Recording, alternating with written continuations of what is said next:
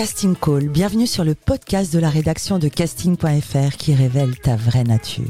Ici, on va parler casting, témoignages exclusifs, des rencontres avec des professionnels, les clés les secrets pour devenir un artiste et surtout en vivre. Casting Call, c'est ton nouveau coach audio qui te permet de poser ton premier pas sur ton chemin de l'éveil et de la réussite. Ose enfin devenir celui dont tu rêves. Bonjour et bienvenue sur Casting Call, le podcast de la rédaction de casting.fr. Je suis Soledad Franco et aujourd'hui j'ai le plaisir de recevoir l'une de mes plus belles rencontres artistiques. Je l'ai découvert sur scène dans le livre de la jungle, il y a bien longtemps. Évidemment, il y tenait le premier rôle. Artiste pluridisciplinaire, il chante, danse et joue la comédie. Son nom est souvent associé à de grandes productions. Le dernier succès pour enfants, Encanto, il y fait la doublure et chante. Travailleur acharné, oui, acharné. Il ne recule jamais devant les enjeux. Jeune, beau, il court les castings, les cours de théâtre, les stages. Il sait chercher les opportunités et créer les rencontres. Ça lui a d'ailleurs ouvert la voie à des projets artistiques plutôt pas mal. Depuis le 7 octobre, il est à l'affiche de Victor vers le futur au Palais des Glaces, mis en scène par Jeff Panaclock. Tom Almodar, bonjour. Bonjour. La devise de ce podcast est Ose devenir celui dont tu rêves. Qu'en est-il pour toi en cette année 2023 Oh. Eh bien, euh, grosse année, euh, assez, euh, année assez surprenante. Je m'attendais à une année plutôt calme. J'avais moins de projets. C'est vrai que ces dernières années, j'ai eu la chance de beaucoup travailler, de beaucoup enchaîner les scènes, les spectacles, etc. Et euh, là, ça se calmait un peu en ce début d'année 2023. C'est aussi la raison pour laquelle euh, j'ai commencé effectivement à faire des stages, que ce soit dans, dans, le, dans le doublage et plus récemment un stage caméra pour rencontrer directeurs de casting, euh, réalisateurs, etc. Et puis sont arrivés et est arrivé notamment ce gros projet effectivement de rentrée, Victor vers le futur. Donc grosse année et effectivement beaucoup beaucoup de belles choses en préparation. Qu'est-ce que c'est alors, euh, Victor, euh, Retour vers le futur? Tu y tiens le premier rôle. Fais-nous le speech en quelques lignes.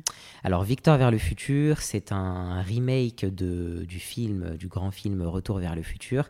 Euh, Jeff Panaclock, donc, qui a écrit cette comédie musicale et qui l'a mise en scène également, est un grand fan de Retour vers le futur et un grand fan des comédies musicales. Et il s'est voilà, dit un peu qu'est-ce que il avait envie de monter son projet et il s'est dit ça pourrait être très chouette de, monter ma première comédie musicale autour de ce gros euh, succès et de ce, de, ce film qu'il a, a, qui a bercé un peu son enfance et même en tant qu'adulte encore aujourd'hui. Euh, et donc c'est un ado qui euh, a fait une énorme gaffe, une énorme connerie, qui en fait ses parents ont un gros projet. Ils, sont, ils ont hérité de l'entreprise du grand-père de, de mon père, euh, qui est architecte, et ils sont dans la galère, ça fonctionne pas, etc. Et là, ils ont un projet qui potentiellement euh, va les sauver, va nous sauver la famille, euh, parce que la maison est en péril, le quotidien, etc. est en péril. Et Victor va faire une énorme gaffe par rapport à ce projet-là. Et de là, il va essayer de sauver sa famille, de sauver sa bêtise. C'est un garçon hyper téméraire, qui adore blaguer, qui est très joueur, très casse-cou, mais, mais très gentil et il va vouloir absolument réparer cette bêtise. Et de là, il va rencontrer, enfin, il va euh, aller demander de l'aide à son ami Paul, euh, le réparateur euh, de frigidaire, qui est sur un projet depuis quelques années maintenant pour voyager dans le temps. Et sur scène depuis le 7 octobre, comment on prépare ce, un tel rôle? Des mois de travail, je crois, tu interprètes le rôle d'un jeune adolescent. comment ça se prépare? Alors là, c'était un peu, on va dire, touchy. C'est un peu plus compliqué la préparation dans le sens où euh, il y a aussi ce. On, est autour du voyage dans le temps, donc euh, le retour dans le passé, le retour dans le présent, dans le futur, la double réalité qui se crée. Enfin, beaucoup de choses à, comprendre. J'ai vraiment essayé de décortiquer le livret au maximum. Euh, pour, comprendre les moindres détails. Donc j'ai été vachement en relation avec Jeff pendant les vacances d'été, euh, à lui poser énormément de questions par rapport à l'écriture, par rapport à, toute l'histoire, etc., pour être sûr d'être, juste et de, comprendre tous les enjeux. Donc ça a été euh, effectivement euh, un peu plus long sur ce projet-là. Et puis, il y a beaucoup de techniques dans le spectacle aussi, donc euh, beaucoup d'enjeux, beaucoup de... Euh, on est aussi sur... Euh, parce qu'on n'a pas d'orchestre qui nous accompagne au théâtre, donc on est Doumé qui a fait la... Doumé Mattei qui a fait la musique. on a beaucoup d'underscores qui sont présents sur les scènes de théâtre, etc., sur lesquels il faut être assez... comment dirais-je dans le détail c'est euh, voilà et donc beaucoup beaucoup effectivement de travail avec les camarades au niveau chorégraphique, au niveau euh, euh, mise en scène, etc. Comment tu as, as, atterri sur ce casting? Ça a été un, appel à candidature, on t'a appelé, Jeff t'a appelé, c'est un directeur de casting qui t'a mis sur le rôle. Comment ça s'est passé? Non, c'est pas Jeff qui m'a appelé. Euh, c'est assez drôle. Alors pour le coup, c'est ouais, c'est assez. Euh, en gros, moi, début d'année 2023, je me suis dit bon, les comédies musicales, c'est ce que j'aime ça. Je suis sur scène, j'ai la chance de chanter, de danser, de jouer la comédie, et c'est ce que j'adore faire. Euh, mais c'est vrai que plus je grandis et là, plus j'ai des envies aussi euh, différentes. J'ai envie de développer vachement le cinéma, tout ce qui est image. J'ai aussi envie de me consacrer à mon projet musical parce que moi, ma première vraie grande passion, c'est le chant. Euh, donc j'ai aussi envie de monter mon projet à moi personnel. Et donc je m'étais dit que cette année 2023, justement parce que j'avais aussi moins de travail, euh, allait me permettre de développer tout ce qui est stage, rencontres, etc. et de développer un peu plus ce côté-là. Et est arrivé ce projet-là sur les réseaux sociaux, appel à, la, appel à candidature. J'ai regardé un peu les personnages euh, qu'il recherchait et euh, je voyais pas de personnages euh, qui qui pouvaient me correspondre, et notamment Victor, qui au départ il cherchait quand même un très jeune, entre 16 et 18 ans, uh-huh. vraiment. Donc je me suis dit, bon bah voilà. Et il cherchait un ténor aussi également. Et ça, ça c'est un peu un combat personnel que je mène un peu entre guillemets, mais j'ai souvent cette sensation, et voilà, dans les comédies musicales, dans les projets, souvent, les premiers rôles ou autres, ils cherchent souvent des ténors. Il euh, n'y a pas que des ténors, il y a aussi beaucoup de barytons Martin ou d'autres tessitures de voix qui peuvent aussi être premiers rôles. Et c'est vrai que euh, moi, ça me. Au, premier abord, ça peut un peu me bloquer. Je J'ai jamais vraiment su quel, sur, sur, voilà, quel, euh, quel, était mon registre un peu vocal. J'entends A, puis parfois on me dit B, c'est assez compliqué. Euh, et, donc quand j'ai vu en plus ténor, je me suis dit bon bah laisse tomber, euh, voilà. Et donc j'ai envoyé quand même ma candidature, mais pour euh, un rôle, un petit rôle qui est aussi ensemble, mais qui du coup danse quand même pas mal. Et moi je suis, je danse, mais je suis plutôt, je dirais, un chanteur comédien qui danse qu'un danseur qui chante, si faut un peu situer la chose. Et j'ai quand même envoyé ma candidature. Un mois après, euh, bon, pas trop de réponses. Je me suis dit, bon, bah, c'est, ça correspond pas, c'est pas grave. Et je reçois peut-être un mois et deux semaines après, ou quelque chose comme ça, un mail euh, de la directrice de casting, donc euh, Clémence Bouvier, qui me dit, on a bien reçu ta candidature, on aimerait, on aimerait te rencontrer pour le rôle de Henri slash ensemble. Donc j'y vais. Et Jeff, en fait, ce qui est drôle, c'est que je l'avais rencontré déjà au Théâtre des Variétés quand je jouais à l'époque le Livre de la Jungle, parce que lui, le soir, il jouait son, son spectacle. Donc je l'avais déjà croisé quelques fois, sans vraiment lui parler. Et euh, donc là, on se voit à l'audition, euh, on discute, ils me mettent très à l'aise, ça se passe très bien. Et finalement, le jour même, ils me disent Mais euh, on aimerait bien te tester en Victor. Bon, d'accord, sauf que moi, j'avais pas préparé le matériel pour Victor. on va, on, ça te dérange si on te donne le texte, les chansons, tu vas 15 minutes dans le couloir, tu, tu répètes un peu, tu regardes, on te demande évidemment de pas te connaître par cœur et, et tu nous présentes quelque chose. Et Clémence dit Non, non, mais peut-être demandons-lui de revenir demain, euh, lui, laisser se mettre en bouche le texte, etc. Et je suis revenu le lendemain, j'ai présenté ce que j'avais à présenter, et vraiment sans, aucune, euh, sans, aucun stress, je me suis dit de toute façon, tout se joue là, euh, voilà, pas de stress. Et j'ai fait mes affaires, ils m'ont recontacté pour le workshop, donc la, phase finale. Et puis, et puis, et puis ça l'a fait, peut-être une semaine après, j'ai eu les réponses, et, et on m'a dit, bon bah voilà, c'est toi Victor, quoi. C'est toi Victor. J'ai envie de parler de ton enfance. Quel genre d'enfance as-tu? Où as-tu grandi? J'ai grandi en banlieue parisienne euh, avec ma maman. Euh, moi, je suis d'origine réunionnaise et martiniquaise. Fils unique? Euh, Alors, fils unique du côté de ma mère. moi, j'ai grandi sans mon papa, que j'ai connu beaucoup plus tard, à l'âge de mes 16 ans. Et mon père avait refait sa vie, donc euh, il s'était remarié. Euh, enfin, il s'était remarié. Il s'est marié parce qu'avec ma mère, il n'était pas marié. Il s'est marié. Il a eu donc mon frère et ma sœur. Mais j'ai grandi effectivement en tant que fils unique du côté de ma mère. et en banlieue parisienne. On a vécu un petit peu, on est, quand je suis né, on est parti en Martinique. J'ai vécu là-bas trois ans. Puis on est revenu et j'ai grandi euh, voilà, en, banlieue parisienne avec ma mère. Et tu rêvais de quoi quand tu étais petit? Je rêvais de quoi? Bah, Très jeune, euh, j'ai senti que j'avais euh, j'avais ce truc-là pour l'artistique. Enfin, J'étais dans ma chambre, je prenais ma, ma, brosse à cheveux ou autre et je chantais. Je me croyais au Zénith de Paris ou à l'Olympia et je me déguisais avec les vêtements de ma mère. Je mettais les talons de ma grand-mère, je faisais des spectacles, je les faisais rire. Enfin, j'ai tout de suite su que c'était quelque chose qui me plaisait. Et ton premier amour, c'est donc la musique. D'ailleurs, The Voice, les téléspectateurs français t'ont découvert en 2019. Malheureusement, aucun juge ne s'est retourné. Comment tu l'as vécu? Euh, comment je l'ai vécu? Euh, J'ai plutôt bien vécu l'expérience The Voice. Euh, après, c'est vrai que moi, je suis quelqu'un de très anxieux, de très très perfectionniste, et j'apprends en grandissant à essayer de, de, lâcher prise parfois sur certaines choses, sur des choses pour lesquelles j'ai pas juste la main dessus, et voilà. Euh, donc le jour même du tournage, euh, été euh, absolument tétanisé, pétrifié. Enfin, c'est quand même un, gros gros enjeu. C'était la première fois que j'allais sur un plateau télé avec des effectivement des, des, juges dont Amel Benz, dont je suis fan depuis ma plus tendre enfance. Enfin, il y avait quand même un enjeu assez important derrière. J'y mettais pas tous mes rêves et tous mes espoirs. Mais c'est vrai que quand tu as passé, parce que avant de passer à la télé, tu as quand même 2, 3, 4 castings euh, avant d'arriver euh, aux auditions à l'aveugle. Donc il y a quand même un enjeu, il y a quand même du travail derrière. Et quand tu arrives à cette dernière étape-là, tu te dis, bon, ce serait, ce serait chouette que quelqu'un se retourne et, que, et voir après ce qui, ce qui se passe. Mais, euh, et donc sur le coup, bah, forcément déçu. Mais, mais je l'ai plutôt très bien vécu. En fait, ça m'a pas ça m'a pas traumatisé ou je me suis pas dit en fait c'est peut-être pas fait pour moi ou autre et je dirais même au contraire. Ça t'a renforcé peut-être dans ton désir? Ouais, ça m'a renforcé et de plus en plus, la vie me montre aussi que les choses n'arrivent pas par hasard et tout ce qui a pu m'arriver, euh, beaucoup de choses me sont arrivées un peu euh, comme ça, enfin, sans que je m'y attende aussi. La suite de ton parcours est une belle revanche sur The Voice. On va d'abord parler du livre de la jungle. Quel succès C'est là où je t'ai rencontré. J'avais emmené ma fille. Et en fait, je me suis passionnée. Je me suis passionnée par euh, ton jeu. J'ai un souvenir ça a été un choc artistique pour moi, vraiment. Tu interprétais divinement bien. Tu avais une gestuelle, une interprétation qui, d'après moi, est terriblement incroyable. Et, ça a été une véritable performance.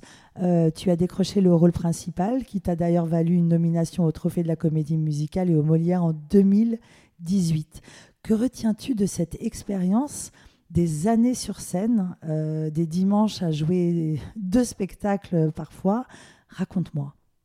Alors effectivement, je crois que les trophées c'est en 2018 et je crois que les Molières c'est en 2017, si je ne me trompe pas, je crois. Euh, alors ouais, premier, premier gros spectacle euh, sur lequel je me retrouvais à l'époque, je sortais d'école. J'avais fait donc Coréa, l'école de comédie musicale à côté de Bastille. Donc premier gros projet, premier gros enjeu, premier euh, voilà beaucoup de pression. Euh, je suis perfectionniste donc je voulais bien faire, etc. C'est vrai que maintenant avec le recul, euh, j'ai 27 ans et quand je regarde derrière, je me dis bon il y avait des choses qui étaient encore vertes, des choses encore pas très mûres, mais on grandit aussi en apprenant sur scène et, et, en faisant. Mais c'était un très très chouette projet pour lequel j'étais très heureux voilà, j'étais très heureux d'être sur ce projet. J'ai fait de belles rencontres artistiques et puis dans un théâtre absolument magnifique. Combien d'années sur scène avec le livre de la jungle? Euh, Quatre ans. Quatre ans. Quatre ans sur scène avec le livre de la jungle. Quatre ans, ouais. Et euh, franchement, j'ai pas trop vu le temps passer. Je me suis pas, je me suis pas lassé. Mais c'est une sacrée endurance parce que les gens te voient sur scène comme ça une fois, on se dit ah c'est formidable, mais ça veut dire jouer. Enfin, ça prend toute ta vie, tout ton temps. C'est une sacrée performance. Qu'est-ce que, qu'est-ce que tu peux m'en dire? Bah, C'est vrai que moi, je m'oblige à avoir une hygiène de vie assez euh, stricte quand je suis sur scène. Euh, aussi, notamment quand tes premiers rôles, bah, forcément, tu as tu as beaucoup à défendre, que ce soit au niveau chant, au niveau... Euh, là, le livre de la jungle, c'était aussi très physique. Victor vers le futur, c'est encore plus physique, mais alors le livre de la jungle, à l'époque, c'était aussi quand même très physique. Donc, ce qui implique le fait de, de, se coucher assez tôt, de boire beaucoup d'eau, d'éviter... Moi, je fume pas, donc ça, c'est déjà bien. Je bois très peu d'alcool, mais d'éviter de sortir, en tout cas trop sortir, parce que dans les endroits, bah, tu parles fort, etc. Et euh, moi, je fais très attention quand même Faire attention à ta voix faire attention à ta voix aussi. Euh, parce qu'être un comédien, c'est euh, travailler son corps, travailler sa voix, travailler sa peau. On n'imagine pas le travail qu'il y a derrière. Et d'ailleurs, tu parlais de ta formation. Tu as donc suivi une formation pour devenir cet artiste pluridisciplinaire que tu es? Oui, j'ai fait une formation d'un an. En fait, c'est une école qui est sur trois ans. quand j'ai passé les castings, enfin le concours pour intégrer l'école, j'ai tout de suite été dirigé en deuxième année. Ils estimaient que j'avais le niveau pour entrer directement en deuxième année. Donc j'ai fait directement la deuxième année. Et puis euh, à la fin de mon année, vers peut-être avril ou mars, euh, un avis d'audition est, tombé pour le livre de la jungle. Et moi, je l'avais même pas vu. Et c'est une amie qui est dans l'école, euh, qui était dans l'école aussi à ce moment-là, qui me dit Mais Tom, il y a un casting pour toi, je suis sûr, vas-y, essaye. Et bon, moi, je me considérais pas du tout légitime encore à ce moment-là. J'avais six mois d'école dans les pattes, six ou sept mois, et je me disais, mais non, enfin, pas maintenant, je suis pas prêt, et je n'avais pas envie de me présenter encore comme ça. Pour moi, j'étais pas assez. Et puis en même temps, euh, si je m'écoute, je suis jamais prêt. Donc à un moment donné, il faut se lancer, il faut y aller. Et comme je disais, on apprend aussi sur scène, on apprend aussi des rencontres des autres, et etc. Et puis il n'y a, que ceux qui ne font rien, qui ne font pas d'erreur. Donc je me suis dit, bah let's go. J'ai envoyé ma candidature, et puis bah, j'ai passé le premier, deuxième tour, et, euh, et il s'est avéré que j'ai eu le rôle. Et c'est parti. On va parler du doublage voix doublage voix off. Ça arrive quand dans ta vie? Parce que tu chantes, tu danses et tu joues la comédie, mais tu prêtes ta voix aussi. Camilo dans Encanto, c'est toi. Grosse production des studios Disney. Comment ça s'est passé? Parce que tout arrive euh, quand on t'entend, il y a quelque chose de l'ordre de la facilité. En même temps, si tu es un travailleur acharné, mais les rencontres, il y a une sorte de magie autour de toi. Je ne sais pas si tu t'en rends compte. Bah, si c'est vrai que de plus en plus je m'en rends compte et c'est ce que je disais aussi euh, au début, la vie me permet de plus en plus à, lâcher prise sur certains points. J'aime beaucoup contrôler, je suis vachement dans le contrôle, que ce soit dans ma vie professionnelle ou personnelle. J'aime anticiper les choses. L'intermittence euh, euh, n'est pas un métier, mais en tout cas c'est un, un, statut et c'est quelque chose qui est fragile. voilà, tous les jours on doit aussi se battre pour trouver du travail et pour assurer l'année d'après bah, toujours ce statut d'intermittent qui, nous permet de, vivre de notre passion. Et euh, la vie, au fur et à mesure, m'a permis de me dire, en fait, Tom, euh, lâche prise aussi, fais ce que tu as à faire, travaille toujours, euh, sois, sois humble, euh, je suis quelqu'un de naturellement solaire, j'aime les gens, j'aime le contact. Donc euh, il y a ça aussi, je pense, qui facilite les choses. Et puis effectivement, ces gros projets comme Encanto, c'était la première fois que je mettais les pieds dans un, sur, un, sur un plateau de doublage. Je, n'avais jamais euh, fait de doublage de ma vie. Et ça, pareil, c'est une rencontre. à l'époque où j'étais sur le Roi Lion à Disney, ma coach vocale, donc Magali Bonfils, est aussi directrice artistique chez Dubbing Brothers. Et elle a pensé à moi à ce moment-là, quand elle, a, quand elle, elle chapeautait ce projet-là, elle a pensé à moi pour, euh, pour prêter ma voix. Et effectivement, donc j'ai passé des essais. Hein. J'y suis pas, euh, je suis pas arrivé en claquant des doigts en disant bon bah merci Magali d'avoir pensé à moi. J'ai euh, passé les essais, etc. comme tout le monde. Et il s'est avéré que, que, que c'était moi. Donc fou aussi, ouais. Et puis un succès dingue, ne parlons pas de Bruno, je crois que ça a dépassé La Reine des Neiges. Enfin, ouais, ça a dépassé. Bah, c'est le plus gros succès. Le plus gros succès. Euh, quelles sont les qualités requises pour être un bon comédien de doublage? Euh, On connaît peu de choses sur ça. beaucoup d'artistes veulent faire du doublage. Je crois que c'est un milieu extrêmement fermé. Euh, les places sont rares. est-ce que tu as envie de continuer? Est-ce qu'il faut être comédien pour faire du doublage? Alors, les peu de conseils que je peux donner à ma, moi, ma petite échelle, parce que j'ai pas des années de métier derrière moi. Mais euh, ce que je peux en tout cas euh, retenir de, mes expériences pour l'instant, il faut euh, indéniablement être comédien. Ça, il n'y a pas de débat là-dessus. J'ai pu rencontrer quelques directeurs artistiques qui préfèrent quelqu'un qui n'est pas forcément, entre guillemets, calé sur la synchronisation, parce que nous, en France, on a la chance d'avoir une, une, une barre, j'ai plus le mot, une barre, une bande, une bande rythmo, une bande rythmo.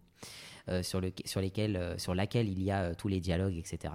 Parce que dans d'autres pays, apparemment, je sais qu'en doublage, ils n'ont pas forcément de bande rythmo, ils ont des feuilles ou voilà. Donc on a, nous, on a cette, cette, cette chance-là. Et donc, certains directeurs artistiques préfèrent quelqu'un qui joue très bien la comédie, qui ne soit pas forcément calé, sur la bande rythmo, et à ce moment-là, on, il se recale voilà, avec, avec l'ingénieur, etc que, que, l'inverse. Donc ça, c'est sûr qu'il faut être comédien pour sûr. Il faut aussi être... Il y a beaucoup d'instantanéité aussi. il, faut être, il faut être très vif. Il faut avoir les... Il faut digérer tout de suite l'info, les conseils donnés par le, par le, euh, le, directeur artistique ou la directrice artistique avec qui tu es sur le plateau. Voilà, il faut être assez euh, au taquet. Après, milieu fermé, je pourrais pas faire de comparaison parce que c'est assez récent pour moi, mais effectivement, j'ai entendu dire que de base, c'est quand même un milieu très fermé, mais que ça commence un peu à s'ouvrir. Et au vu de mon expérience personnelle, j'ai le sentiment que ça s'ouvre un petit peu aussi parce qu'on a pu me donner quelques petits rôles, quelques petites choses par-ci par-là et me faire confiance sans forcément me, connaître euh, euh, personnellement, même si euh, les, directeurs là, qui m'ont fait confiance, c'est des directeurs de casting que j'ai pu, enfin de directeurs artistiques pardon, que j'ai pu rencontrer en stage. On te retrouve régulièrement associé à des projets associés aux enfants. Est-ce un choix ou une coïncidence ou? Non, c'est pas un choix. Euh, je pense qu'après, j'ai un physique assez juvénile. Je, comme je te disais, je suis une personne euh, très solaire, très joviale. J'ai, euh, je suis assez, comment dirais-je, je, je, suis assez vif dans le corps, dans le, dans l'état d'esprit, etc. Donc il y a peut-être aussi quelque chose qui s'apparente à. Et je sais que dans les productions familiales, c'est ce qu'ils recherchent aussi souvent. C'est des, des jeunes, enfin des jeunes promis, en tout cas des, des rôles des rôles euh, de, de, garçons qui puissent être euh, très euh, voilà assez sportifs assez au taquet assez qui fassent jeune voilà tu reflètes effectivement une image extrêmement d'une bonne hygiène de vie, d'une bonne santé, d'une voix. Enfin, tu, tu, es un garçon très pur. Alors, on ne sait pas euh, dans ta vie privée euh, et on ne veut pas savoir, mais tu parlais de cette hygiène de vie euh, et, tu, et tu, la rigueur revient beaucoup. tu t'exiges énormément. Oui. Tu t'exiges. Je m'exige énormément, effectivement. Et parfois, je peux aussi, du coup, exiger des autres. Et ça, c'est un peu quelque chose sur, le, sur lequel j'essaye de travailler parce que je suis tellement perfectionniste et j'attends tellement de moi que j'en attends aussi beaucoup des autres. Et parfois, ça peut être un peu, euh, euh, ça peut être oppressant ou ça peut être mal vu ou mal pris par certains ou certaines. Donc j'essaye de travailler là-dessus, mais effectivement, je m'exige quand même une, hygiène de vie euh, assez, assez cadrée, enfin voilà, cadrée, droite. Tu parlais de ton métier et euh, de cette difficulté, ou alors pas cette difficulté, mais en tout cas tu disais que le but du jeu c'est d'en vivre, de faire que ça. Euh, tu n'hésites pas, euh, et d'ailleurs tu le partages sur tes réseaux sociaux, à partir sur les routes de France comme le... Qu'est-ce que tu peux nous dire de ta condition en tant qu'artiste Depuis quand tu arrives à en vivre pleinement? Et est-ce que tu pourrais donner des conseils à ces artistes qui veulent se lancer, qui veulent entamer une carrière artistique et qui ne savent pas trop comment faire. Euh, être un artiste, est-ce que ça implique trouver un job euh, en tant que serveur? Dis-nous un peu euh, depuis quand tu arrives à en vivre pleinement? Alors moi, ça va faire 5 ans que je suis intermittent du spectacle, donc 5 ans que j'ai un salaire qui tombe tous les mois, que j'ai un, projet artistique sur, le, sur, le, sur le coup ou pas. donc ça fait 5 ans que j'en vis. Après, avant tout, je pense que, je pense que l'intermittence n'est pas une fin en soi. C'est-à-dire que si tu es passionné et si, es, euh, si la musique te fait vibrer ou autre, euh, je veux dire, as le, enfin, le, le but n'est pas d'être intermittent du spectacle. Maintenant, ça facilite les choses. C'est-à-dire que ça le but est d'en vivre, en fait. Le but est d'en vivre, mais en tout cas de euh, oui, d'en vivre, et, tu peux en vivre aussi autrement euh, qu'en, étant intermittent du spectacle, du spectacle, même si effectivement c'est quand même euh, une sacrée aide. c'est vrai qu'au début, par exemple, je ne l'étais pas et je, travaillais à côté. mais c'est une sacrée aide aussi parce que vous avez des moments où vous êtes sur scène, mais il y a des moments où vous travaillez sur des projets personnels. On recevait Sorel qui met en scène Guignol après six ans de travail. Et si tu n'as pas ce statut, bah, comment tu vas faire pour travailler pleinement sur un projet? Exactement, c'est, pour ça l'intermittent. C'est ça qu'il faut comprendre c'est une facilité, effectivement, et c'est un, un, cadeau aussi dans le sens un où. soutien. C'est un soutien, voilà. Euh, parce que, effectivement, quand euh, tu es sur scène et que tu as un projet, bah, tu es payé par ton employeur parce que tu fais euh, actuellement. Par contre, quand tu retournes chez toi et que tu as un projet d'écriture ou autre, bah, tu pas de salaire qui tombe parce que tu pas employé par quelqu'un. mais tu as l'intermittence qui t'assure d'avoir un salaire tous les mois et de, de remplir ton frigo, oui, c'est sûr. Petit, tu rêvais donc d'être artiste. Tu t'es donc formé. Est-ce qu'il y a eu un moment où tu t'es dit c'est pas pour moi, je vais pas y arriver, je vais lâcher. Tu parles de rencontres. Est-ce qu'il y a eu des, moments où tu as, euh, tu es devenu un peu plus fébrile? Je pense ne jamais m'être dit euh, ce n'est pas pour moi. J'ai toujours senti et ça a toujours été une évidence que c'était ce qui me faisait vibrer. J'avais un attrait particulier pour l'artistique, pour le chant. Après, forcément, il y a des moments un peu plus de doute où tu te dis, bah, est-ce que je suis au niveau euh, Forcément, tu, te, tu tombes dans le piège aussi de la comparaison. Euh, il y a beaucoup d'auditions, on est de plus en plus. Avec euh, la démocratisation des écoles qui s'ouvrent de comédie musicale, forcément, il y a de plus en plus de jeunes qui veulent se lancer. Donc, il y a aussi ce, piège de la comparaison. Et parfois, tu te dis, bah, est-ce que finalement, je suis assez au niveau? Est-ce que je suis assez bon? Est-ce que et tu veux pas qu'on t'oublie? Et tu as toujours aussi envie de te montrer, de te dire, mais là, si je fais rien, ben, on va m'oublier, on va pas me rappeler. Enfin, mais j'ai jamais eu vraiment de doute. J'ai toujours su que c'était ce que je voulais faire. Maintenant, par quel biais, par quel, euh, je ne savais pas. Et la comédie musicale s'est présentée. Aujourd'hui, je vis de mon métier parce que je chante, je joue effectivement, mais j'ai aussi d'autres objectifs euh, à court terme, à moyen terme en tout cas, euh, qui est de voilà de monter mon projet à moi musical, de développer le cinéma, voilà l'image. Tu as des envies de cinéma Énormément. Énormément. Et ce piège de comparaison, il existe encore chez toi? Forcément, tu as toujours ce truc où tu regardes un peu chez le voisin, tu regardes Enfin, il y a aussi, en fait, il y a un côté malsain dans la comparaison, mais il y a un côté aussi qui peut être euh, bénéfique dans le sens où faut toujours être euh, euh, aux aguets, enfin, avoir les yeux ouverts sur ce qui se passe en ce moment, sur un peu, entre guillemets, les tendances, de, de, de t'ouvrir aussi, de sortir un peu de son moi et de voir un peu ailleurs ce qui se passe et de s'enrichir des autres. Donc, la comparaison, elle a aussi une, du positif. Ça peut être un moteur. Ça peut être un moteur. Maintenant, effectivement, il faut pas avoir ce côté malsain où, où tu, te, tu te rabaisses tout le temps, où tu te remets tout le temps. Voilà, il faut croire en soi, c'est compliqué, c'est un travail de tous les jours. En tant qu'artiste, on est toujours sous le, sous le feu des projets, enfin, euh, sous le regard, de, sous, le, sous, le, euh, sous le jugement des autres, quoi. On, est, on a toujours ce regard de l'autre.